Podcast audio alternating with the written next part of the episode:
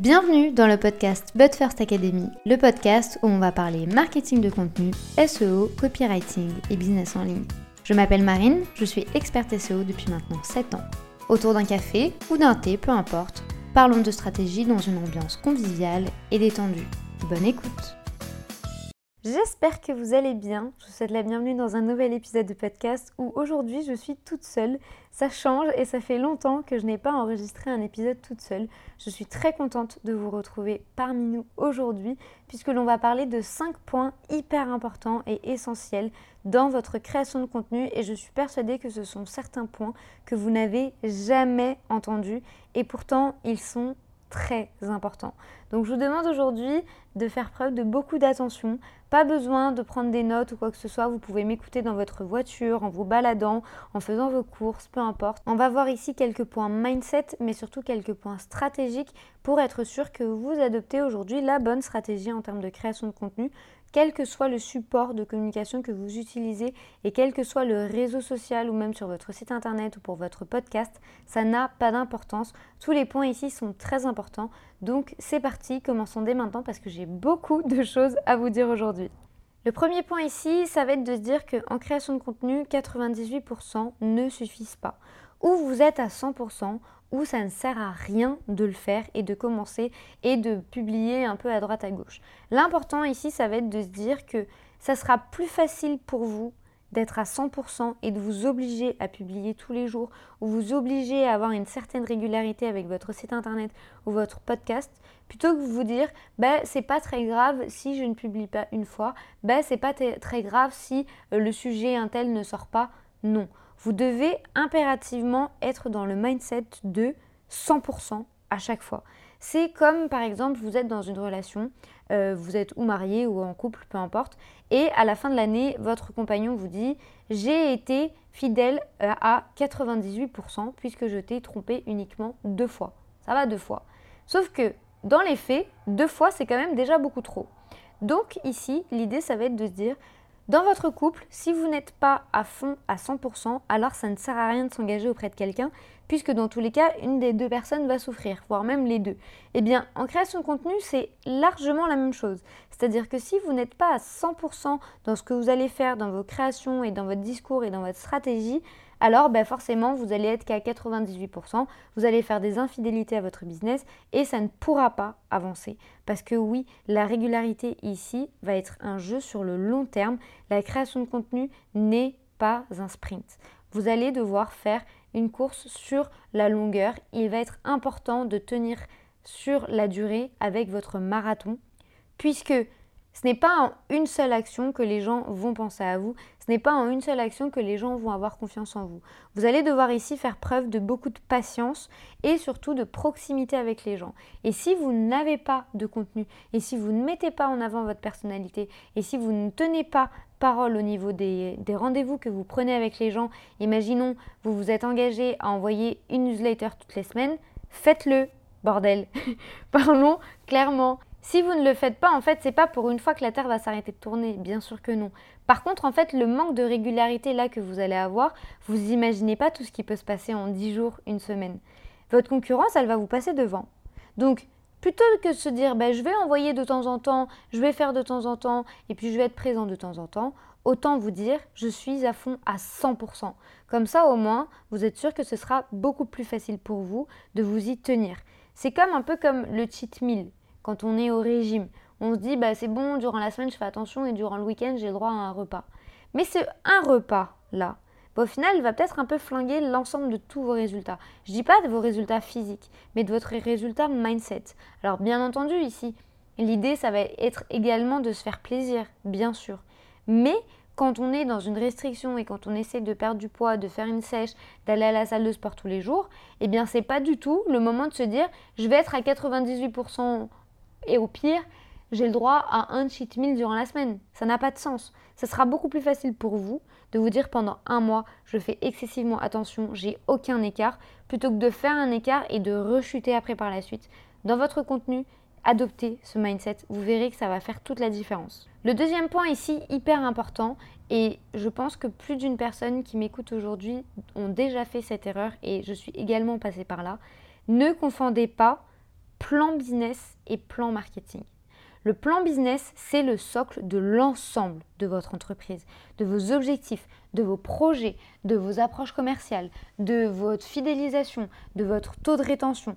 Il y a énormément ici de critères qui rentrent en compte dans votre plan business, mais ça va être un plan avec des projections sur les mois, sur les années, des plans budgétaires également, des plans d'influence, des plans de visibilité. Il va y avoir énormément de critères ici qui vont devoir être pris en compte dans votre stratégie business. Et c'est que uniquement là que vous allez du coup mettre en place des actions marketing. Mais le marketing ne doit en rien remplacer votre plan business. Il est essentiel d'avoir des projections, d'avoir un bilan comptable, de comprendre effectivement combien de clients vous devez avoir, quelle va être votre facturation, quelles vont être les actions commerciales qui vont être nécessaires pour atteindre vos objectifs, quels sont vos objectifs trimestriels, quels sont vos objectifs mensuels si vous définissez des objectifs au mois. Il est ici hyper, hyper, hyper important de distinguer les deux. Parce que votre plan marketing va être un véhicule pour atteindre tous ces objectifs. Mais en aucun cas, ils ne doivent remplacer ces plans business. Par exemple, je suis persuadée que vous avez probablement euh, un objectif au niveau du nombre d'abonnés que vous avez sur Instagram, par exemple. Ce nombre d'abonnés, c'est un objectif marketing qui va servir votre plan business, que ce soit par rapport à des prospects, par rapport à votre visibilité, mais également par rapport à vos clients. Donc là, effectivement, c'est un moyen d'y arriver et c'est en aucun cas un objectif de votre business en entier. C'est un véhicule que vous allez devoir utiliser pour atteindre votre objectif. Donc je vous invite vraiment, après cet épisode de podcast, à poser les choses et à vous poser les bonnes questions par rapport à votre plan business. Est-ce que vous avez bien réfléchi à qui fait quoi? Quels sont les départements? Quels sont les objectifs de chaque département? Quels sont les indicateurs que vous allez suivre? Combien de clients vous allez devoir euh, gagner au mois, au trimestre et à l'année? Quelle va être votre facturation? Quelles sont vos dépenses également? Tous ces éléments doivent être pris en compte puisque si vous ne faites pas ce travail de distinction entre votre plan business et votre plan marketing, vous pouvez être sûr que votre contenu aujourd'hui ne sert à rien. Puisque malheureusement, sans plan business, vous n'allez pas réussir à déterminer quels sont vos objectifs. Et sans objectif, vous créez du contenu pour rien. Et créer du contenu pour rien, c'est clairement perdre son temps. Puisque vous devez aujourd'hui devoir créer du contenu pour quelque chose. Votre contenu doit servir votre business. Vous devez être sûr de faire les bonnes actions au bon moment. Et ce pourquoi vous êtes probablement déjà en train de créer du contenu qui ne vous sert absolument à rien. Probablement que vous perdez votre temps sur Instagram et que vous n'avez jamais réussi à obtenir de clients par exemple, ou que votre engagement est hyper faible, ou que vous faites des stories où vous montrez juste votre plat de salade et votre raclette le soir, ça ne sert à rien alors oui, bien entendu, c'est très c'est génial de savoir que vous mangez une raclette, mais dans le fond, dans votre business, pourquoi vous le faites? Tous ces éléments-là doivent être inclus dans votre plan business pour savoir après quelle va être votre stratégie au niveau du contenu. Comment vous allez communiquer, pour qui vous allez communiquer, quand, comment, pourquoi ou de quelle manière. Toutes ces questions doivent être répondues très clairement et vous allez voir que en répondant à ces questions et en faisant ce travail d'analyse et de perception et de comprendre comment le marketing va aujourd'hui servir votre plan business et vos objectifs business, ça va réellement changer votre manière de voir les réseaux sociaux et de voir votre site internet. Le troisième point ici, et c'est l'un de mes préférés, c'est de se dire que seuls ceux qui vont échouer vont réussir. Parce que oui, j'ai bien conscience que quand on crée du contenu, on a souvent peur du jugement, on a peur de ne pas être écouté, on a tout simplement peur de flopper, on a peur que les gens ne nous voient pas, on a peur que notre contenu ne soit pas de qualité. Alors oui, j'ai bien conscience que ça fait beaucoup de peur. Mais vous allez devoir dépasser cette peur. Parce que seules les personnes qui vont la dépasser vont réussir à obtenir des résultats. Parce qu'ils vont tester, parce qu'ils vont comprendre ce que la cible apprécie et surtout ils vont réussir à passer outre leurs barrières psychologiques. Aujourd'hui, je suis convaincue que vous êtes votre propre ennemi, surtout dans votre création de contenu. Si vous voulez créer des vidéos et que vous avez peur, vous allez ici vous bloquer dans un contenu qui ne va probablement ou pas vous correspondre ou pas vous plaire. Et ça, ça marche aussi inversement. Si vous faites des vidéos mais que ça ne vous plaît absolument pas, arrêtez. C'est aussi simple que cela. Il y a aujourd'hui tellement de supports de communication, que vous êtes obligé presque de trouver celui qui va vous convenir et celui qui va vous faire kiffer. Ça ne sert à rien que votre contenu devienne une tare et que vous en ayez marre de créer votre contenu. Il va être important ici de déterminer quels sont vos goûts, quelle est votre personnalité, comment vous êtes à l'aise, quels sont les éléments que vous aimez mettre en avant.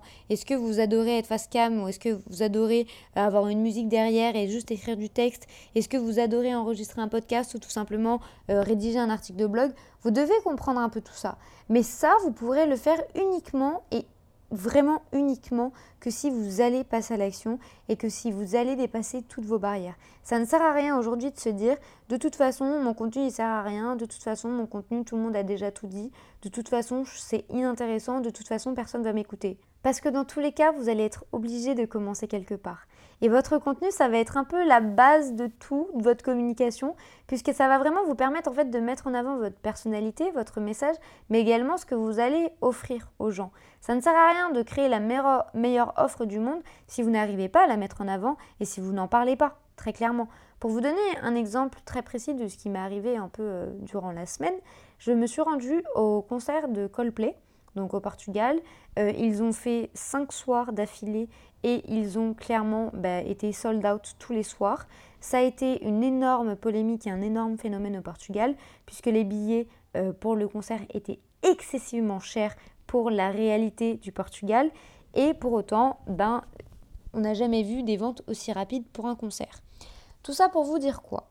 Déjà de 1, malgré que les gens n'arrêtent pas de se plaindre qu'il n'y ait pas d'argent, mine de rien, les gens ont de l'argent pour ce qu'ils le veulent. Et le second point, et pour moi le plus important, j'ai analysé un peu ce qui s'était passé autour de Coldplay et je me suis rendu compte que ça faisait une dizaine d'années qu'ils n'étaient pas venus au Portugal. Mais je me suis aussi rendu compte que la première fois qu'ils étaient venus, c'était il y a une vingtaine d'années. Ils se sont rendus à un festival, ils n'étaient même pas en tête d'affiche, c'est pour vous dire. Et en plus de ça, ils étaient au fin fond d'un bled, d'un village et ils ont probablement chanté pour 200 euh, personnes et encore à tout casser. Aujourd'hui, 20 ans plus tard, ils remplissent littéralement 5 soirs d'affilée un stade de plus de 50 000 personnes.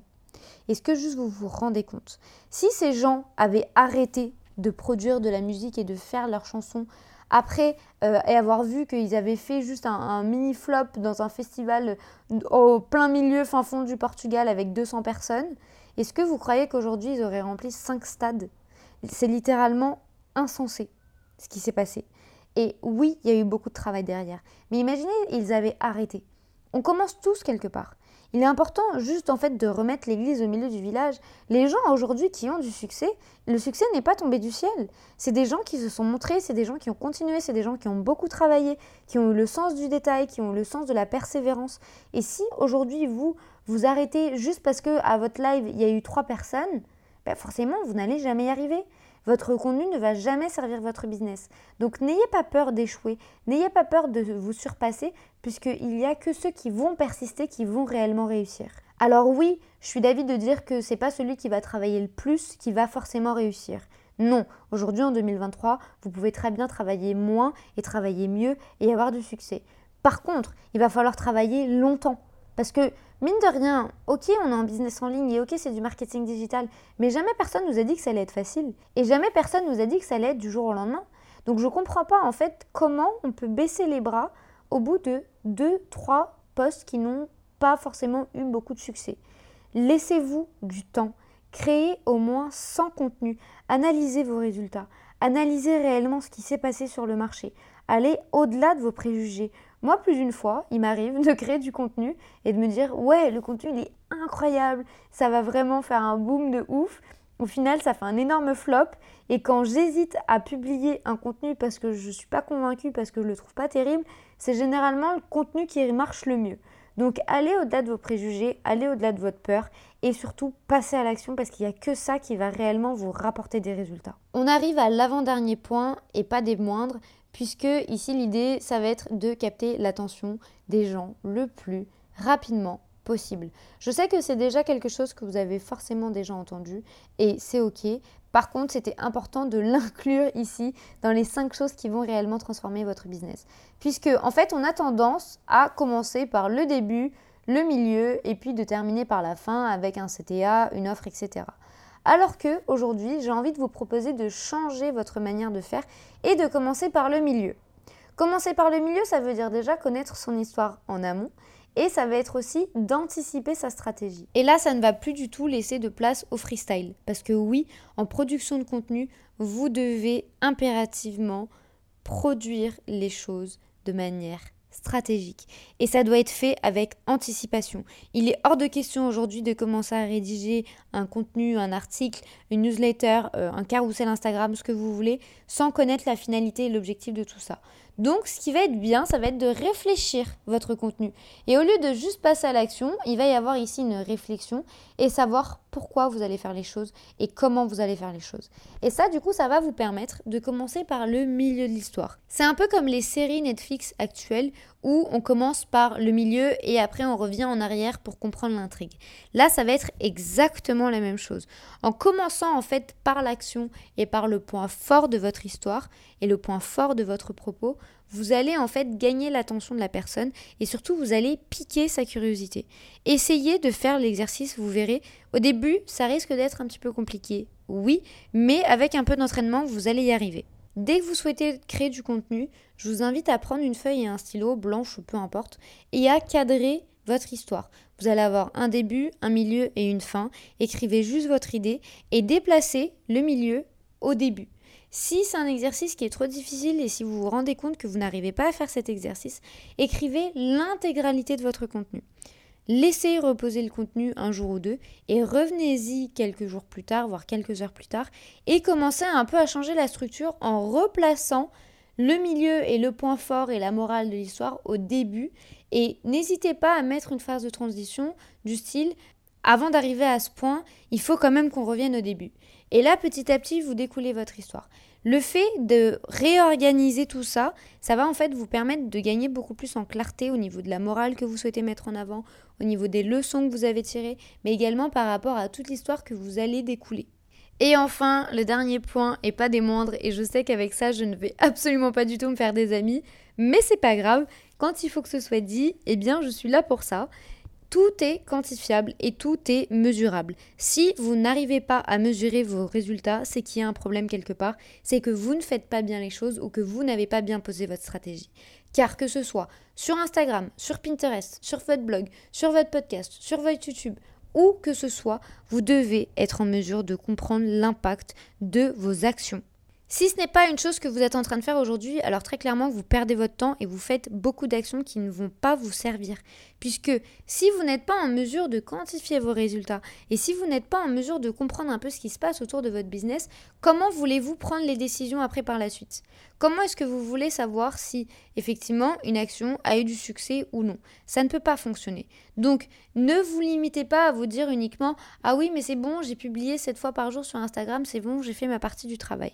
Non, votre partie du travail, elle commence à partir du moment où vous avez publié. C'est comme la vente. La vente, elle se termine pas quand la personne, elle a fait le paiement.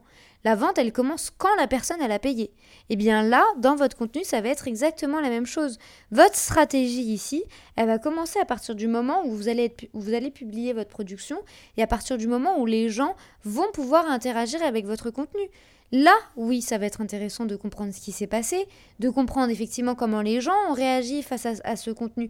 Est-ce qu'ils ont commenté, est-ce qu'ils ont liké, est-ce qu'ils ont partagé, est-ce que ça vous a ramené des clients, est-ce que les gens vous ont envoyé un message ou non? Mais pour ça, vous devez être en mesure de savoir qu'est-ce que vous allez mesurer et qu'est-ce que vous allez quantifier. Il est impossible ici de vous dire ah ben je travaille avec un plan média, je travaille avec la presse, je travaille avec des influenceurs, je fais des interviews sur mon podcast, mais j'arrive pas à mesurer les résultats. Même quand vous allez faire une interview chez les autres, vous devez être en mesure de comprendre quel va être l'impact de votre prise de parole. Sinon, ça ne vous sert à rien. Sinon, vous n'allez pas réussir à savoir si plus tard, effectivement, c'est une action qui a porté ses fruits ou pas. Et ici, c'est pas juste de se limiter à une analyse ou non. Ici, ça va être d'analyser sur 3-4 mois et de comprendre si vous allez faire des interviews chez les gens, est-ce que ça vous rapporte des résultats? Si vous allez contacter la presse, est-ce que ça vous rapporte des résultats? Est-ce que vous faites des lives sur Instagram? Quels sont les impacts de ces lives? Si vous contactez les gens euh, à travers de la prospection ou qu'elle soit directe ou indirecte à travers votre contenu, quel est l'impact? Quel est l'impact de vos reels, de vos stories, de vos carousels? Tout ça, ça a une importance. Et vous devez impérativement commencer à vous pencher sur les chiffres. Mais attention tout de même, parce que là je vous vois venir, vous allez du coup analyser tout, tout, tout, tout, tout, sans réellement savoir qu'est-ce que vous devez réellement analyser. Partez du principe que vous devez au moins avoir trois indicateurs importants. Par exemple, pour votre blog et pour votre site internet, n'hésitez pas à regarder le temps passé sur votre site? Est-ce que les gens visitent une page ou plus? Et est-ce que le taux de rebond est fort ou pas? Et surtout, combien de gens vont visiter votre site internet? Ce sont déjà là ici quatre indicateurs relativement forts. Vous pouvez également regarder sur Google Search Console quelles sont vos positions sur Google. Est-ce que quand vous êtes en top page, est-ce que effectivement les gens vont cliquer plus de souvent sur votre contenu? Ou est-ce que vous vous êtes rendu compte qu'effectivement vous avez un mot-clé qui est dans le top 3 ou dans le top 10, mais par contre c'est un mot-clé qui ne vous ramène aucun résultat? Et là, du coup, peut-être que votre stratégie par rapport à vos mots-clés, elle va devoir être ajustée et modifiée. Ici, toutes les analyses que vous allez pouvoir faire autour de votre contenu vont pouvoir être pertinentes. Imaginons euh, sur votre compte Instagram, vous constatez que vous avez fait un Reels et qu'il y a énormément de gens à la suite de ce Reels qui viennent voir votre site et qui viennent voir votre compte, Et voire même qui s'abonnent. Ces gens-là qui s'abonnent, est-ce qu'ils font partie de votre cible? Parce que oui, c'est bien mignon de développer son nombre d'abonnés, mais si ce sont des gens qui par la suite n'ont aucun intérêt à consommer votre contenu, voire même à devenir client, bah honnêtement, autant garder une petite communauté et autant rester proche de votre communauté, plutôt que d'avoir 10 000 personnes qui au final ne correspondent pas à votre cible. Et là, peut-être qu'il y a un problème au niveau du contenu que vous créez, puisque la personne que vous allez attirer n'est pas la bonne. Ne négligez pas ces analyses qui sont probablement minimes pour certaines personnes, mais qui vont réellement changer le game au niveau de votre stratégie de contenu, puisque ça va vraiment vous donner des indications sur ce qui va fonctionner ou non pour votre business, mais surtout, ça va vous donner des indications sur ce qu'aime consommer votre cible et votre potentiel client. Du coup, on récapitule les 5 points ici qui vont réellement transformer votre création de contenu. 98% ne suffit pas. Vous devez être à 100%. Faites la différence entre votre plan business et votre plan marketing et surtout, n'ayez pas peur de l'échec. Essayez, seuls ceux qui persistent vont réussir. N'hésitez pas également à changer l'ordre au niveau de vos histoires et au niveau de la manière dont vous allez construire votre contenu, puisque n'oubliez pas que vous avez uniquement 3 secondes pour capter l'attention des gens. Et enfin, tout est mesurable, tout est quantifiable, à condition d'avoir les bons indicateurs et les bons éléments à analyser. J'espère que ce contenu vous aura aidé, que ça vous aura inspiré, que ça aura résonné par rapport à vos pratiques et surtout par rapport à votre stratégie. Si ce contenu vous a plu, n'hésitez pas à le noter et à le commenter, quelle que soit votre plateforme d'écoute. Vous pouvez le faire en quelques secondes sur Spotify ou sur Apple Podcast. N'hésitez pas également à me mettre du coup votre compte Instagram pour que je puisse venir visiter votre page et voir quel est votre business, mais surtout quel type de contenu vous créez. Et il ne me reste plus qu'à vous souhaiter une très bonne journée ou une très bonne soirée en fonction du moment où vous écoutez cet épisode. À très vite.